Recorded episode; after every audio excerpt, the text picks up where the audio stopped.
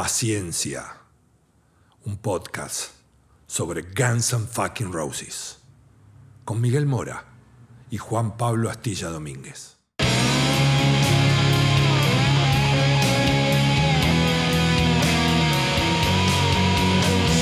La banda más peligrosa del mundo.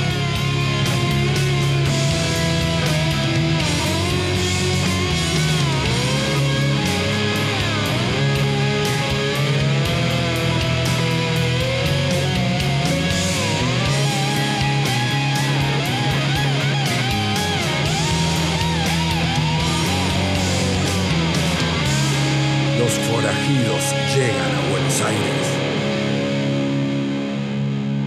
Bienvenidos a todos los que están escuchándonos del otro lado del dispositivo que elijan.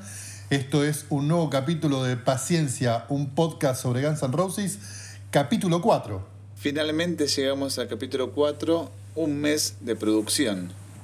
Exacto, ¿eh? y no hace tanto que empezamos a usar de formato esta idea, Astilla. ¿eh? La verdad nos estamos poniendo las pilas. Y aparte estrenamos episodio justo en la semana en que Guns N' Roses cumplió 35 años del primer show con la formación más clásica y representativa. Exacto, los que escucharon por primera vez el, el primer capítulo de Paciencia fue justo esa misma semana que los cinco magníficos que grabaron Appetite tocaron por primera vez en el Troubadour. Sí, exactamente. Tenemos muchos, mucha gente que agradecer, Astilla. Nunca, que nunca se nos pase eso. Me parece fantástico, me parece fantástico porque hasta acá llegamos por todos ellos. Entonces, tenemos a agradecer a. En primera instancia a territorio ruso, Ruso Vereda, gracias por la artística. La producción y grabación musical está a cargo de Sergio Terma Verdichesky, es arroba Sergio Verdichesky. La producción general y post de audio a cargo de Rama Vega, arroba Rama-B, de corta E. Y el diseño gráfico tan bonito, tan lindo, lo realiza Claudio Maidenstone, arroba Maidenstone, ok, Maidenstone, ok. Maidenstone como Iron Maiden o Maidenstone como Made in Japan. Como Iron Maiden y Rolling Stone, pero sin la S, así, Maiden Stone, ok. Ok, perfecto. Y terminando esta catarata, esta, esta, esta, esta cantidad interminable de, de arrobas, nos olvidamos siempre de decir que nos pueden seguir en redes, tanto en Twitter como, como en Instagram. En Twitter tenemos el Paciencia Pod. Ahí obviamente estaremos avisando los nuevos capítulos que se van subiendo. Comentaremos alguna cosa entre semana, probablemente. Interactuamos con todos los que quieran. Y después tenemos en Instagram Paciencia Podcast. Ahí también nos pueden seguir. Y ahí a lo mejor estaremos subiendo algunas imágenes de cositas que vayamos encontrando lo más exclusivas posible. Y para cerrar también es conveniente mencionar que además de Spotify, que Spotify tiene bien este, dividida la solapa de podcast, también nos buscan en YouTube. Tenemos un canal propio llamado Paciencia, un podcast sobre Guns N' Roses y también en iTunes para aquellos que manejan Apple, eh, que por ejemplo tengan el, el, celular iPhone, hay una aplicación llamada Podcast. Bueno, nos buscan directamente en esa aplicación. Es un icono violeta que se encuentra en, la, en, en el fondo de pantalla de, de, Apple. Es verdad, ahí nos pueden escuchar en todas esas opciones, Spotify, YouTube, Apple, o sea, iTunes, y después probablemente en más plataformas que vayamos sumando. Pero en, estas, en esas tres seguro pueden encontrar Paciencia, el podcast sobre Guns N' Roses que hacemos acá junto a mi amigo Astilla Domínguez. Capítulo de hoy, un tema interesante. De los más interesantes y de los más enigmáticos del universo Gunner. Sí, es capítulo 4, apéndice 1 del tema tratar. Hoy vamos a hablar un poquito de lo que fue el origen, el germen, este, la primera gestación de Chinese Democracy.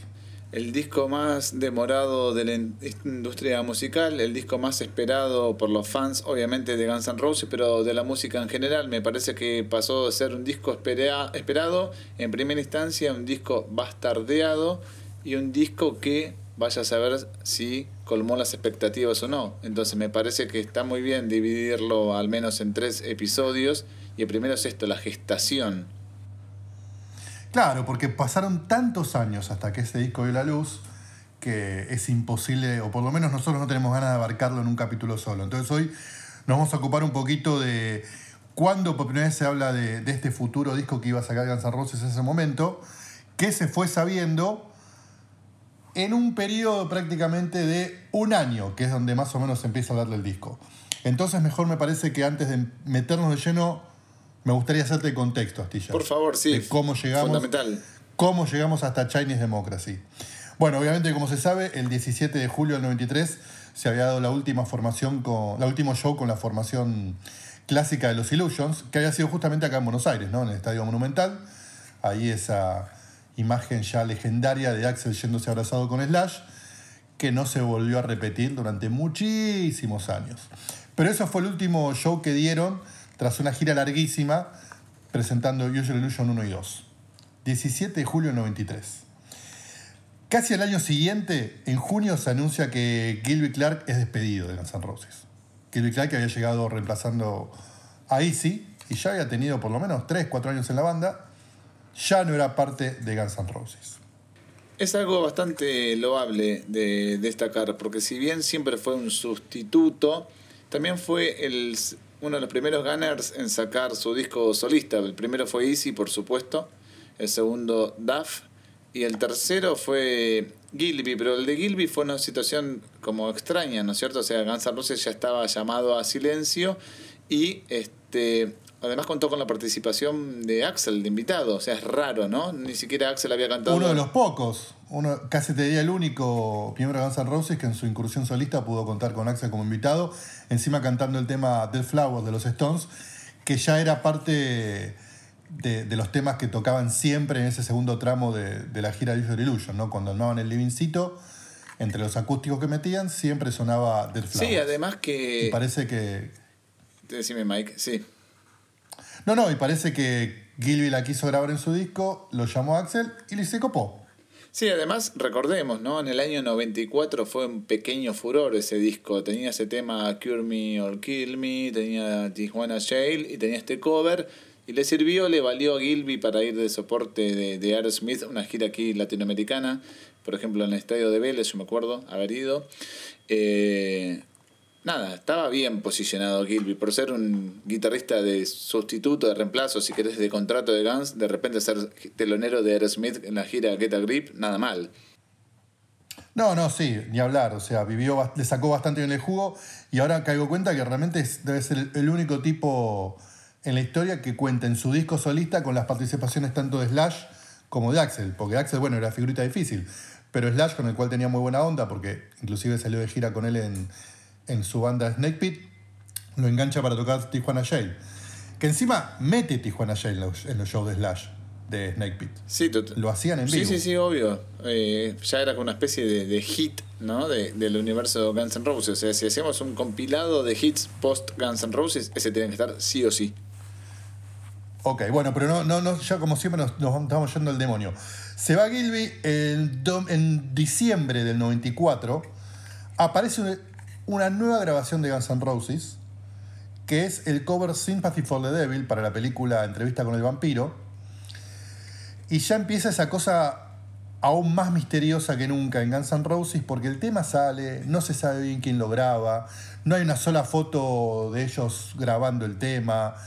Eh, con el tiempo después nos enteramos que el reemplazante de Gilby fue Paul Hughes, otro amigo de la infancia de Axel de los días de Lafayette, que, con el cual Slash no se llevaba nada bien y creo que se termina enterando una vez que el tema fue editado, que la segunda guitarra la, grabó Paul Hughes. Sí, Paul Hughes compuso Back of Beach, que es un tema que terminó apareciendo en el Illusion 1, pero que había sido contemplado para el Appetite for Destruction. Estamos hablando de una relación, como dijiste vos, longeva, y de repente toda esa cuestión, esos cortocircuitos, para mí se plasman en la canción. Es una versión desabrida de Sympathy for the Devil.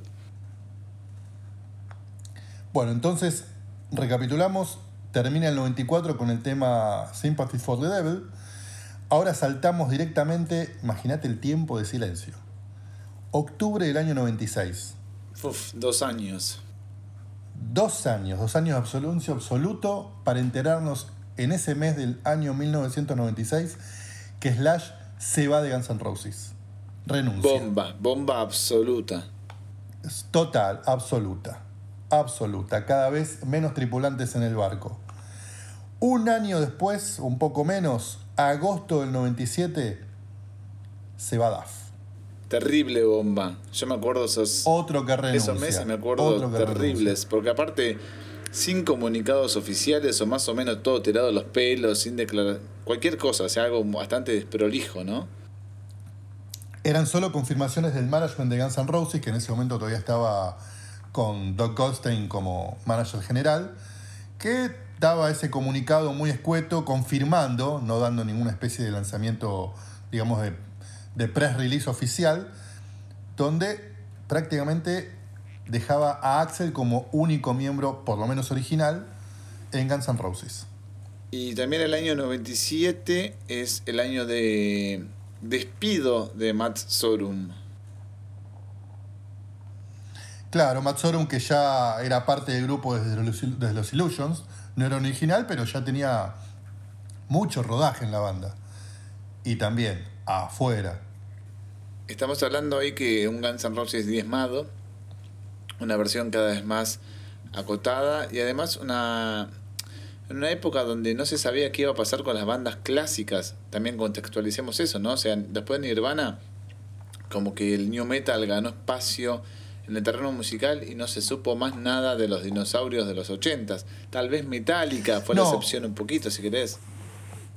Sí, Metallica más o menos sostuvo, pero es interesante esto que decís porque no había como grandes bandas de rock que ocuparan esos espacios, pero había una. Entre el new metal, además había otra movida interesante que era esa especie de metal industrialoso, donde ahí estaban Nine Nails, Marilyn Manson, etc., jugando bastante bien. Y Axel se va a interesar por esa movida. Ya hemos hablado en un capítulo anterior que el último tema de Usual Illusion, o, eh, perdón, eh, My World. My World, My World, era una cosa rara, por lo menos para el sonido de Guns N' Roses. Era Axel prácticamente medio rapeando sobre una base completamente electrónica.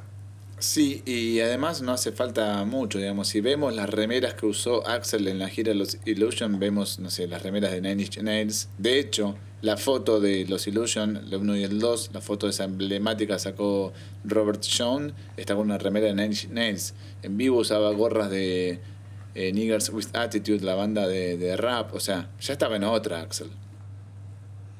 Exacto, entonces para confirmar aún más toda esta tendencia, en noviembre del año 99 se edita Oh My God, un nuevo tema original de Guns N' Roses, donde se suponía que estaba acompañado por quienes, no había mucho dato. Obviamente la voz era la de Axel, pero después si estaba Robin Fink, que venía de Nine Inch Nails, si estaba George Fries en batería, si es que hacía falta batería. No había mucho dato. Cuestión que sí había un tema de Guns N' Roses que formaría parte de la banda de sonido de End of Days, una nueva película de Arnold Schwarzenegger. Sí, este, la verdad que fue una decepción para mí, tanto la película como el tema. Es buena esa, porque realmente me cuesta decirte qué fue más decepcionante, ¿no? Porque era como el nuevo tanque de Arnold después de las Terminator y Last Action Hero, ¿no? Claro. Venía bien Arnold, venía derecho. No, venía súper... Y con esta, pe- sí, con esta película medio que se fue al pasto, una película pobre, sin mucho guion. No es de cine este podcast, pero bueno, lo tenemos que decir. La película era mala. El punto es que el tema que sí nos importa en este podcast también era flojo. O por lo menos no era, no era lo que uno esperaba después de casi seis años de silencio absoluto como tema nuevo de Guns Roses. Lo que me sorprende es que le pasaron el film crudo a Axel para que él dé su autorización, se inspire, piense una canción y él dio el visto bueno, o sea que evidentemente le gustó la película. O sea, si me pasa en esa película, digo, no, maestro, yo acá, después de siete años de silencio, no te pongo un tema ni en pedo, espero una situación mejor. Y él aceptó y el soundtrack, eh, que es un detalle de color, el tema de Guns N' Roses termina siendo uno más entre un montón de otras bandas recontra conocidas, todas. O sea, está Sonic Youth, está Korn, está, no me acuerdo si Eminem también. O sea, hay un montón de bandas también. No es que Guns N' Roses era la única banda como había sucedido en este Terminator 2. Pero bueno, fueron decisiones, finalmente fue así, y es lo que hay. Y yo te digo que es uno de los temas más flojos en la carrera de Guns N' Roses por lejos. Exacto, o sea, la película pasó sin pena ni gloria y el tema de Guns N' Roses también. En ese mismo mes, noviembre del año 99, se revela en la prensa, otra vez sin comunicado oficial, sino así confirmaciones de buena fuente, que el nuevo disco de Guns N' Roses, o lo que quedaba de eso, o por lo menos lo que estaba llevando adelante Axel Rose, iba a sacar un disco con el nombre Chinese Democracy. Ahí, en noviembre del año 99 nos enteramos, los fanáticos de Guns N' Roses, que ese iba a ser el título de un disco que esperábamos iba a salir en poco tiempo más.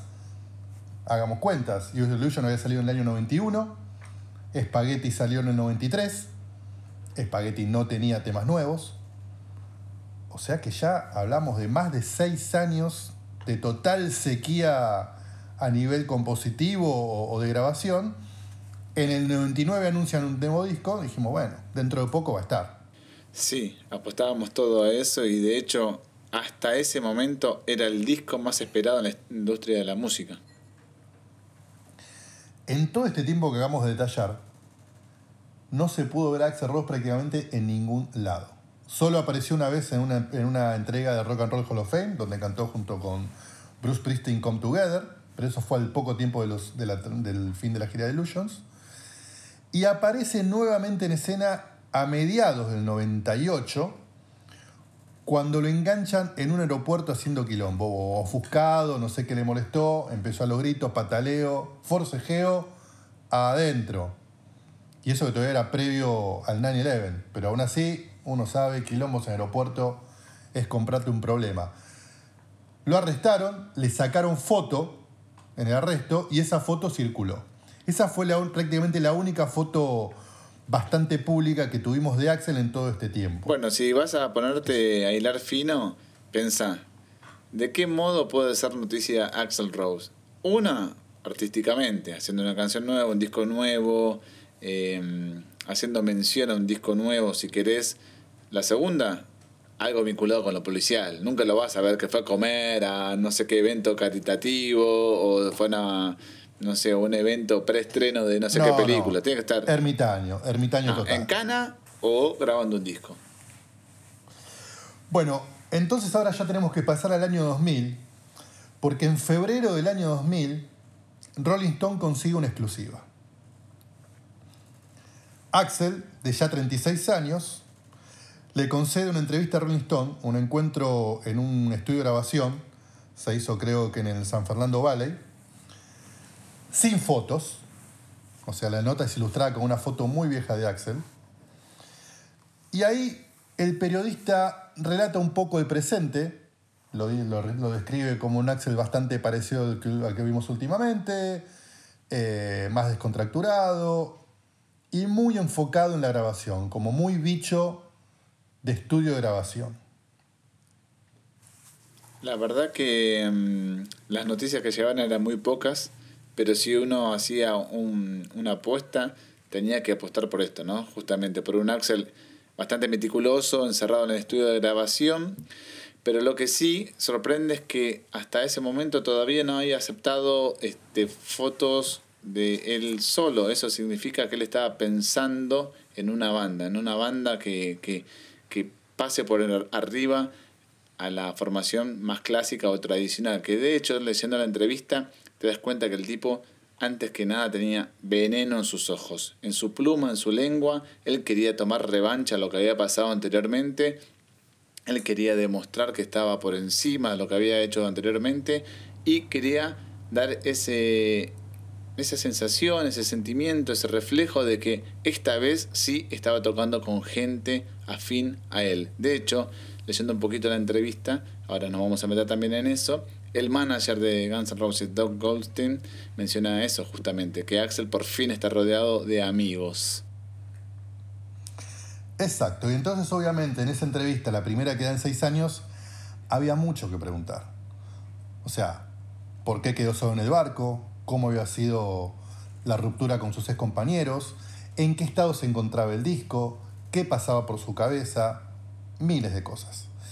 En la nota al principio el periodista cuenta que en una charla previa con justamente el que mencionaste, Doug Ghosting, él le, le deja saber que se especula que el disco iba a salir a mediados de ese año, del año 2000, junio, julio, para esa fecha supuestamente iba a estar el disco listo para editarse, ya que estaba el 99% de la música grabada y un 80% de las voces.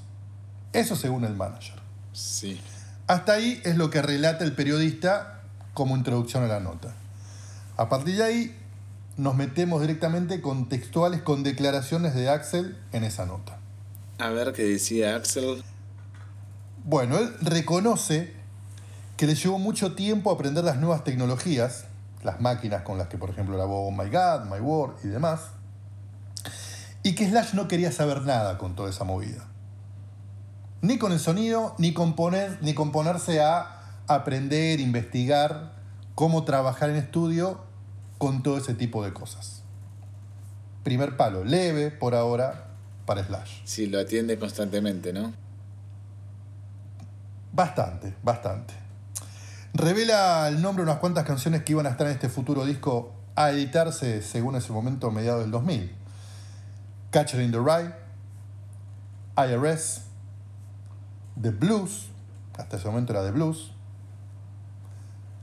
Twat, que reconoce que es una sigla para There Was a Time, Oklahoma, que dice que estaba dedicada a lo que es su ruptura con Erin Everly, pero que hasta ese momento solo la tenía instrumental. Esos son los temas que revela que ya tiene como confirmado si van a ser parte de Chinese Democracy. La mitad del disco, básicamente. Claro, te iba a decir, no está mal, ya casi mitad del disco. Sí, está bien, está bien, sí, aprobado. Y además, claro, y además suponíamos que un tema homónimo, ¿no? Un Chinese Democracy también iba a figurar como tema. Seguro, sí, sí, sí. La banda hasta ese momento reconoce que son Dizzy, en teclados, Tommy Stinson, paréntesis, habla de Tommy Stinson, sin irte a 50 minutos de speech. Tommy Stinson es eh, bajista, fue bajista de los Replacements, una banda de indie rock de Minneapolis, de fines de los 70, comienzo de los 80, que nunca lograron el éxito que se merecían. De hecho, eh, eran sus competidores, era palmo a palmo, eran los REM, los REM, y fíjate lo que es la historia de la música, dónde está REM, dónde terminó REM y dónde terminó Repl- eh, Replacements.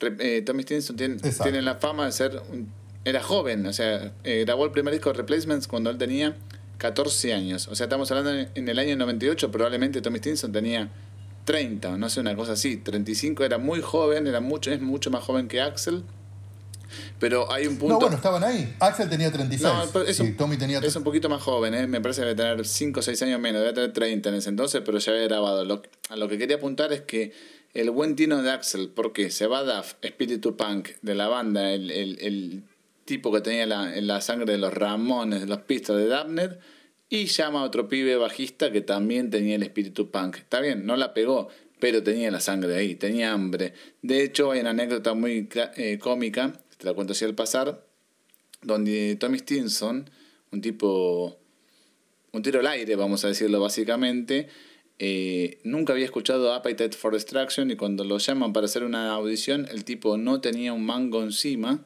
después te contaré, hablaremos otro día por qué, pide plata prestada, se compra un disco de segunda mano de Appetite, saca las líneas perfectas, va a la audición y queda. O sea, son los destinos de la vida, ¿no es cierto? Es un tipo que estaba tirado en la calle y Axel le da esta oportunidad, como también se le da a Dizzy si querés. Sí, claro, bueno, y Tommy Stinson también será tema otro capítulo de paciencia, pero durante toda la etapa en vivo Chinese era el director de orquesta. Era el tipo que decía para acá, para allá. Era con quien Axel confiaba ciegamente a la hora de llevar adelante esa banda con la que giró para presentar Chinese. Sí, para cerrar, sí, para cerrar básicamente donde Axel pone el ojo, pone la bala, acertó, se quedó con eso, o sea que estuvo bastante bien ahí. Ok, bueno, después confirman al productor que estaba trabajando con todo esto. Sean Bevan. Sí, un modernoso, ¿no? ¿Quién era? Pro- Exacto. productor de Nine Inch Nails. Un tipo que ya, claro, ya elaborado con bandas como Nine Inch Nails y que obviamente manejaba muy bien esto que Axel quería desarrollar o que por lo menos daba cuenta que tenía en su cabeza como nuevo sonido para el futuro disco Guns N' Roses. En otro momento de entrevista dice que según él, solo Steven Adler y Matt Sorum fueron despedidos. Todos los demás miembros se fueron solos. Llegaron un día y dijeron, hasta acá llegué, gracias por todo, nos vemos en otra vida. Eso no se, no se sabe, ¿no? Como qué interpretación tener con Axel. No se sabe si que te eche está, es mejor que te vayas solo. Bueno, lo que pasa que es como un enorme gris, ¿no? Porque, ok, puede ser que en un momento Slash y Duff dijeron me voy, pero si previo a eso se sintieron boludeados, forrados, estuvieron esperando en un estudio de grabación para ensayar nuevos temas durante días y días donde Axel no aparecía, es prácticamente una manera de echarlos, ¿no? Sí. O sea, ¿cuánto tiempo más esa gente ya multimillonaria, exitosa, famosa, iba a aguantar este, los caprichos de- del cantante? Nada, como, como gente adulta que era también, además de sus problemas que venían acarreando de toxicidad, dijeron, basta, basta. Bueno, hasta ahí tenemos una entrevista bastante jugosa, reveladora, que al mismo tiempo me parece que hay un montón todavía que vas a decir, pero también hay un montón que estaría bueno saber qué más hay. Me, me encantaría escuchar el crudo de esa entrevista. Sí, nunca apareció el audio de esa entrevista, nunca apareció. Hay que ver si se la dejó grabar. ¿eh? En otra parte, otra cosa interesante que cuenta, donde para mí también muestra esa especie de faceta media paranoica de, de- de Axel, de esos relatos completamente incomprobables, pero que le dan una mística divina a todo el cuento. Y es que dice que Easy fue a visitarlo a su casa, sin aviso, que lo descubrió por las cámaras de seguridad, pero que no lo recibió porque no le iba a hacer bien. Es un grande, es el uno, ¿eh? Posta, la medalla. Andá a desmentirlo, incomprobable, y aparte, del otro lado, ¿quién tenés? A Easy, que habla menos que Axel. No, pero Easy dijo que es verdad. eh, Easy dijo que es verdad que lo, lo fue a visitar, sí. Y que incluso a veces que, que lo ha recibido. No sé si esta justo fue esta oportunidad, pero que sí. Este, recuerdo, sí, te junto muy a pasar una vez que Easy comentó que lo llamó por teléfono, lo atendió Axel y que escuchó del otro lado Easy, desde el tubo, que Axel abrió un cuaderno y pasaba las hojas y le decía a Easy, vos en el año 84 dijiste tal cosa, ¿a qué te referías? Y que Easy dijo, no, basta. Cortó el teléfono, no quiero hablar más con vos y no lo llamó más. Genio, el número uno. Todo creíble, ¿eh? de los dos lados, todo creíble, me encanta. Sí, sí, sí, todo creíble. Pero insisto, le da una mística que yo compro, pero de acá a la China. Vuelve con un palo slash.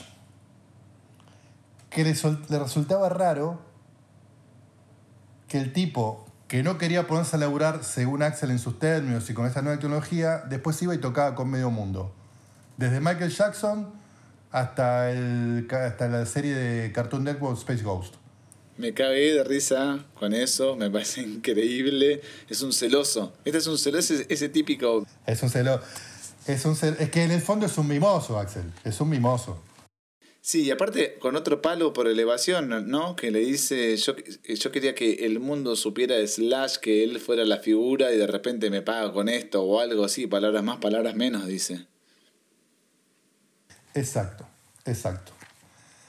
Otra declaración también llamativa, que a él le interesaría mucho que el hijo de Stephanie Seymour, su exnovia, la que aparece en los videos de November Rain, de Stranger, escuche el disco.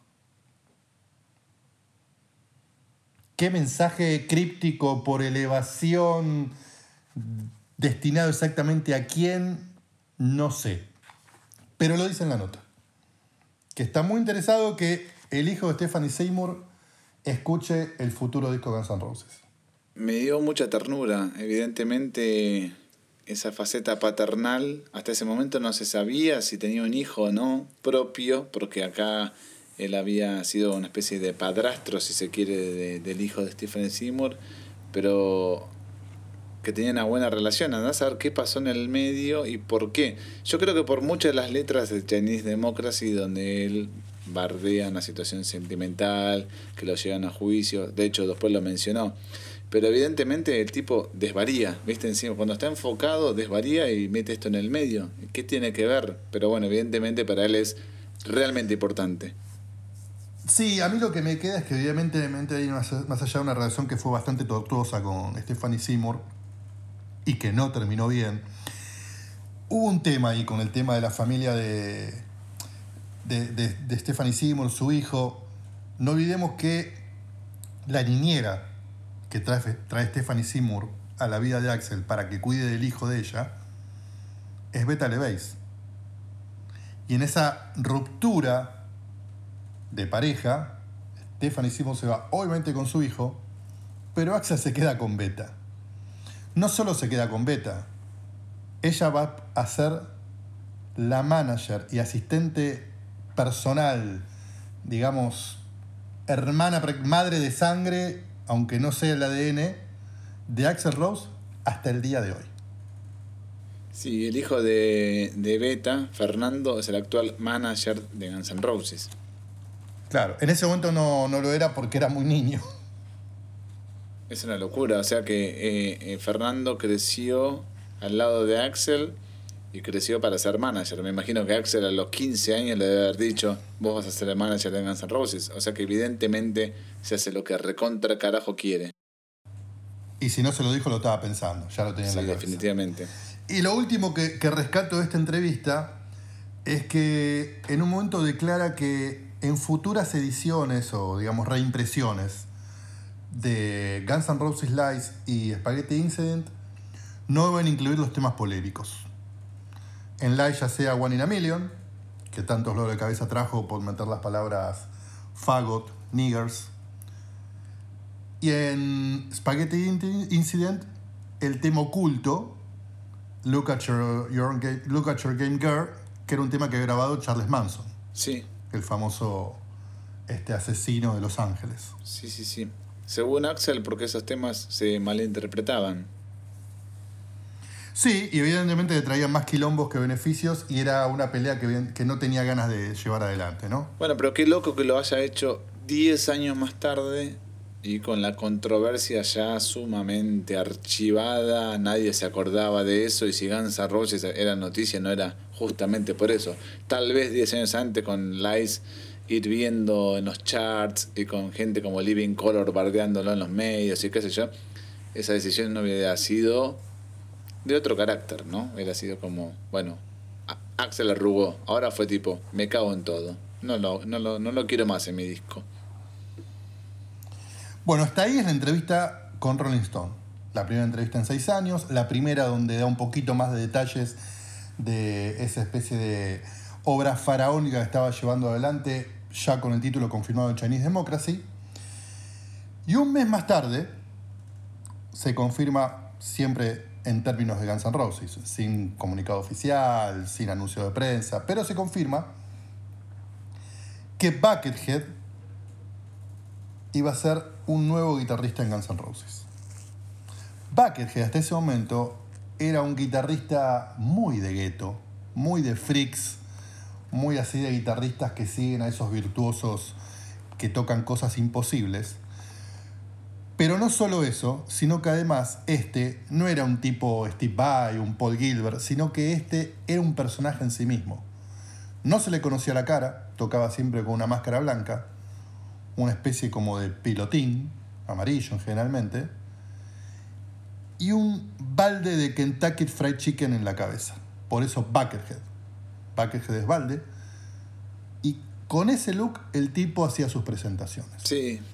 Este, además de tener historias también incomprobables, como que el tipo se había criado con gallinas y demás delirios este, similares. Pero bueno, ese personaje es el que se suma a este barco loco que lleva adelante la aventura Chinese Democracy. Sí, además, eh, un tipo que no contaba con una discografía previa que lo avale, que le dé sustento, que le digas, este tipo puede calzar los zapatos o las botas, mejor dicho en este caso, de Slash.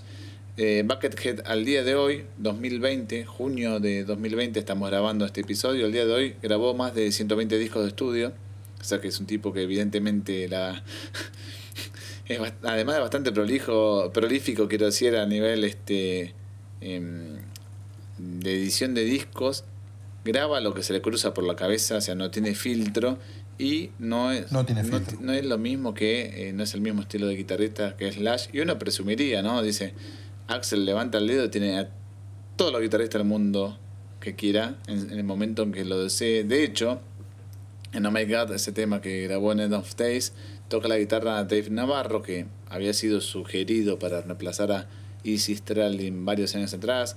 Eh, en el interín habían probado, cuando vos mencionaste a Paul Hughes en guitarra, también se había mencionado a Zach Wild como ladero de...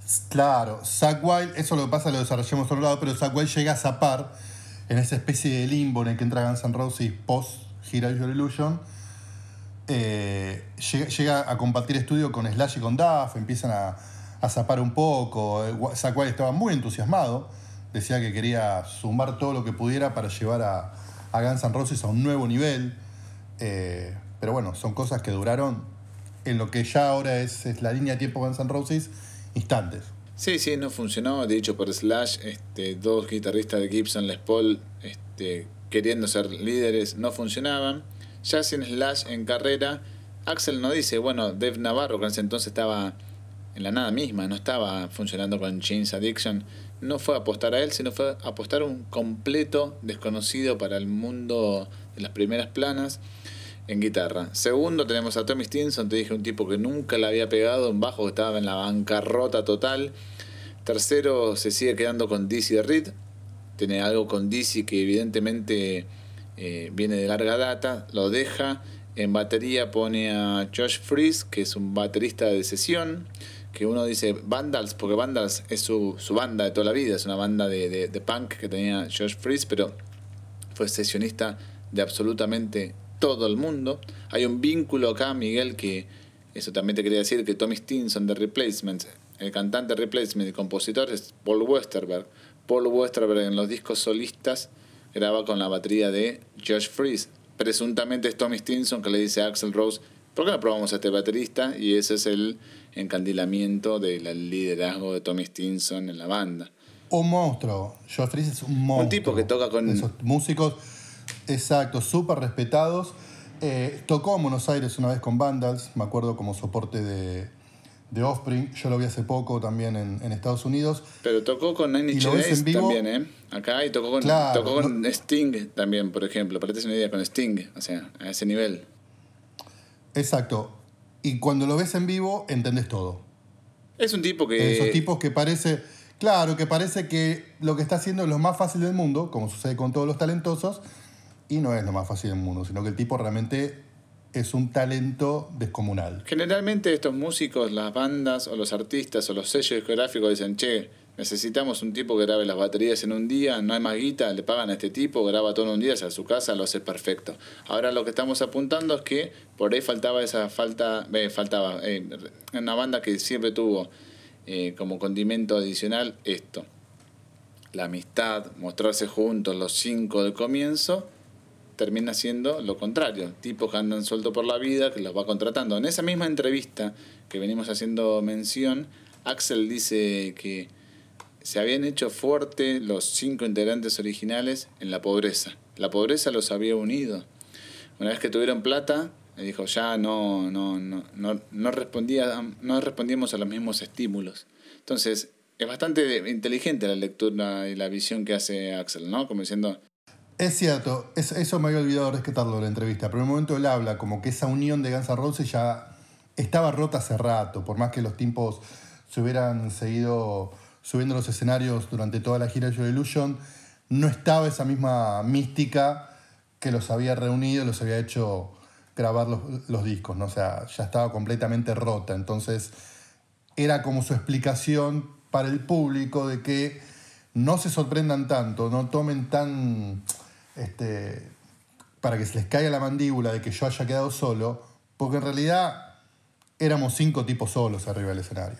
No había una mística de banda eso ya había desaparecido mucho tiempo atrás. Después me parece, Pero me, parece divertido que en un momento él dice que, experimentó con drogas más que nada por con un carácter este, creativo, compositivo, pero que no, no tiene buena relación con las drogas y como que todo eso, él, siempre trata de marcar por qué él es él y el resto son los que son, que en ese momento los fustigó a todos. A Daft también le pega, le pegaba a Matt y a Slash, que ya lo dijimos en capítulos anteriores.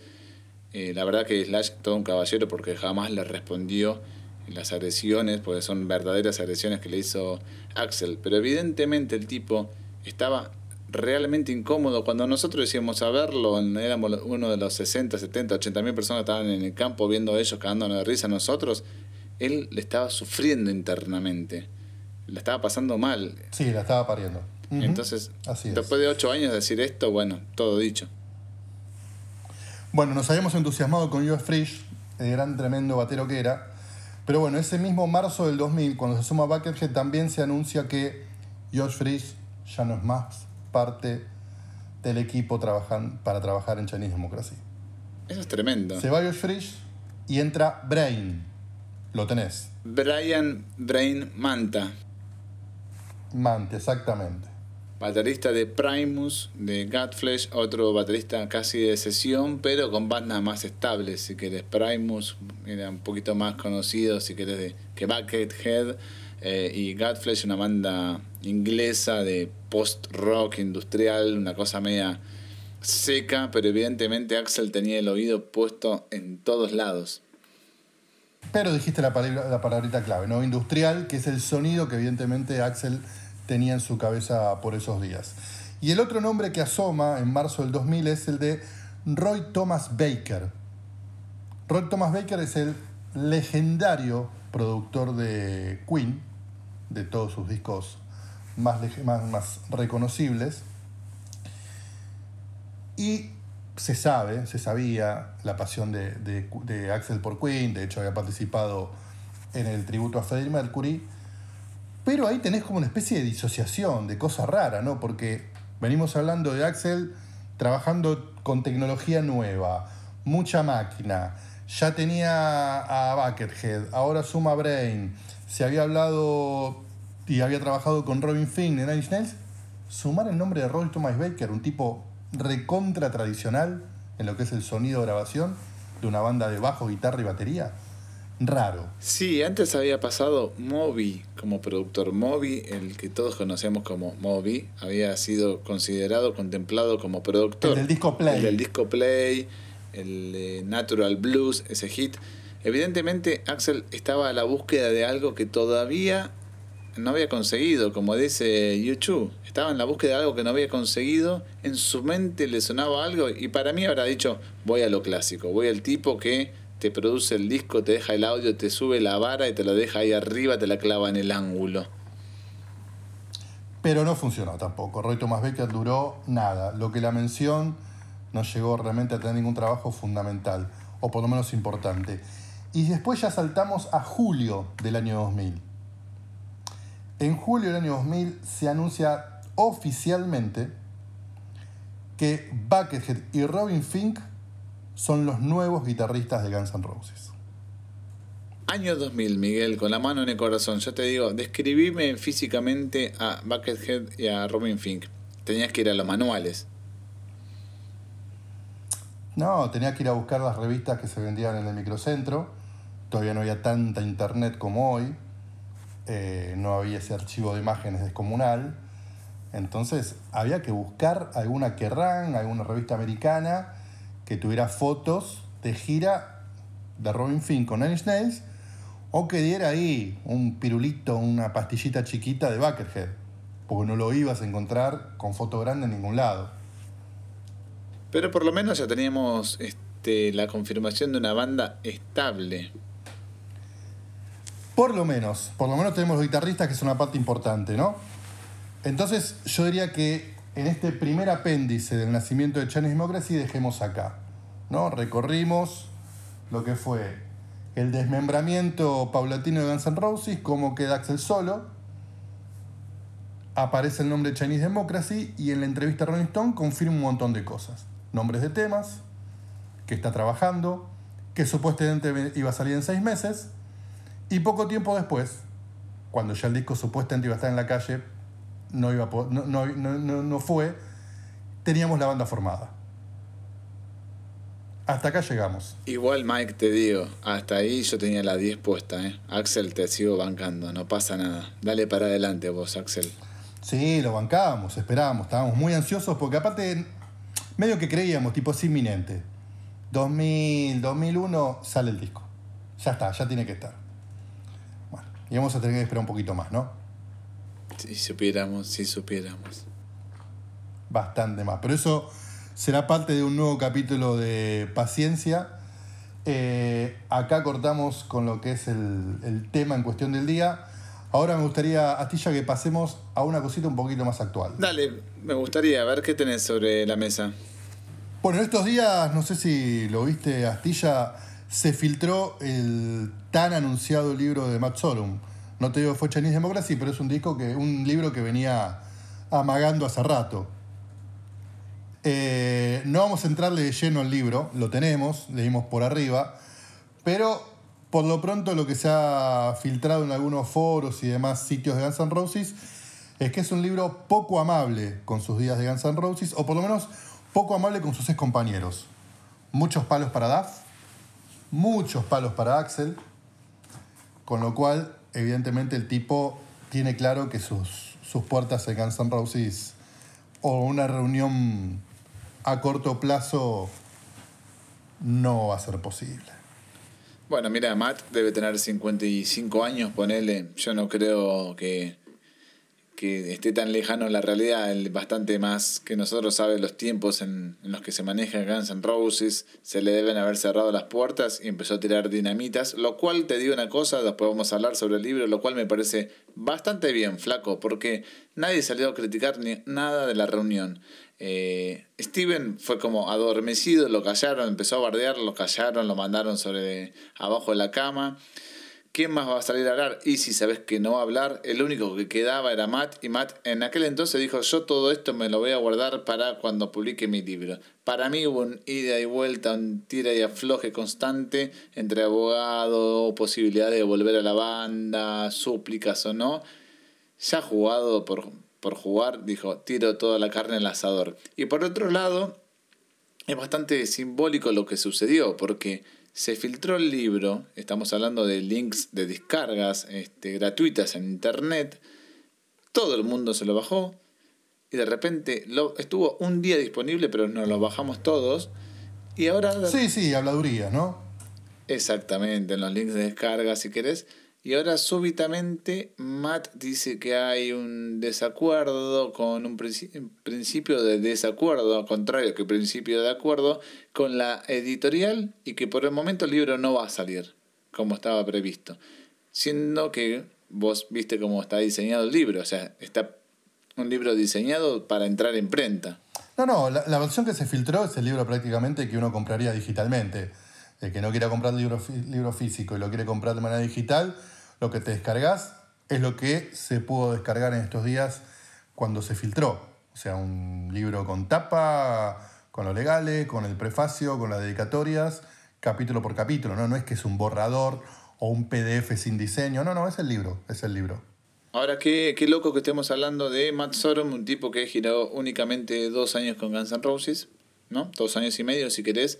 Eh, fue parte de un proceso clave en la banda. Y por el otro lado, acabamos de hablar de todos integrantes que Axel reclutó post eh, Los Illusion. Y si vos me decís, salió un libro de Brian Manta, y no sé si te lo compro. Pero el de Matt, sí. No, bueno, lo que pasa es que Matt no solo giró con, con Guns antepa- etapa de Illusion, grabó los discos. No, no, por eso te digo, pero no me interesa que el tipo me hable de, de Cult ni de Velvet Revolver. Háblame estrictamente de los Illusions, ya está. Tiene sentido ese Exacto, libro. exacto. Porque bueno, o sea, no lo mencionamos y no, no es algo realmente para pasar por alto. El tipo volvió a tocar con Duffy con Slash durante un buen rato con Velvet Revolver, con el cual grabaron dos discos.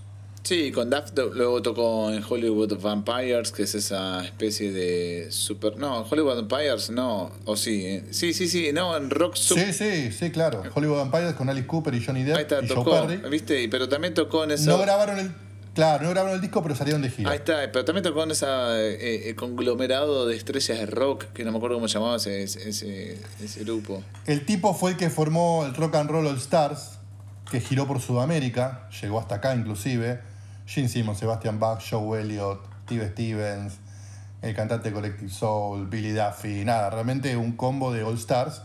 Eh, esa gira terminó todo mal porque el productor era un ladrón que dejó todo, todos cheques sin fondo en todos lados. Pero como Matt fue un poco el ideólogo de la idea, eh, él la siguió llevando adelante, creo que como Kings of Chaos o algo así. Entonces se dedicó un buen rato de los últimos años a, a armar estos grupitos de nombres conocidos de otras bandas para tocar clásicos de rock. Bueno, mira, lo leí así muy por encima. Acá tengo la copia al lado mío para leerla corto con vos y me pongo a leer. Y me está gustando lo que cuenta. No me interesa si es verdad o no. Quiero un poco de sangre porque necesitábamos esto. Guns N' Roses también es un poco de polémica y no, no me cabe esto que pase todo como muy tranquilo. El agua está como muy calma. Necesitábamos su opinión. Espero que no se arrepienta, me imagino que habrá cuestiones legales de por medio también, que no podés decir cualquier cosa de cualquier tipo. Hay cuestiones que tampoco me interesan muy de intimidad, quién toma más droga, quién menos, no, pero me interesa saber la parte creativa también, que es algo que lamentablemente nunca supimos mucho de los Illusion, no hay filmaciones de las grabaciones y me parece que esto es un modo de acercarse a la verdad. Sí, no hay filmaciones que hayan visto la luz, yo estoy seguro que alguien grabó todo eso ya en esa época había mucha facilidad para poner una cámara ahí. Claro, eh, claro, quiero decir que tengamos acceso nosotros. Yo digo, esto, esto, es, esto es una fuente más que necesitábamos. Y es el segundo baterista de Guns N' Roses que saca una biografía oficial.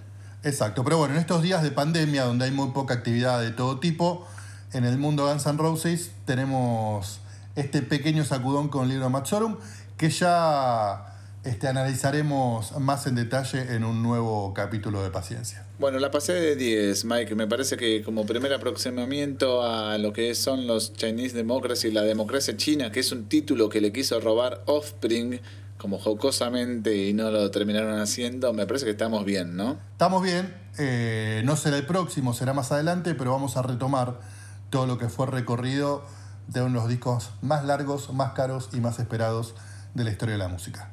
Eh, yo también, Astilla, la pasé súper bien. Nos encontramos en un próximo capítulo de Paciencia, un podcast sobre Guns N' Roses. Síganos en redes, comenten, cuenten, denos opinión. Nos vemos la próxima.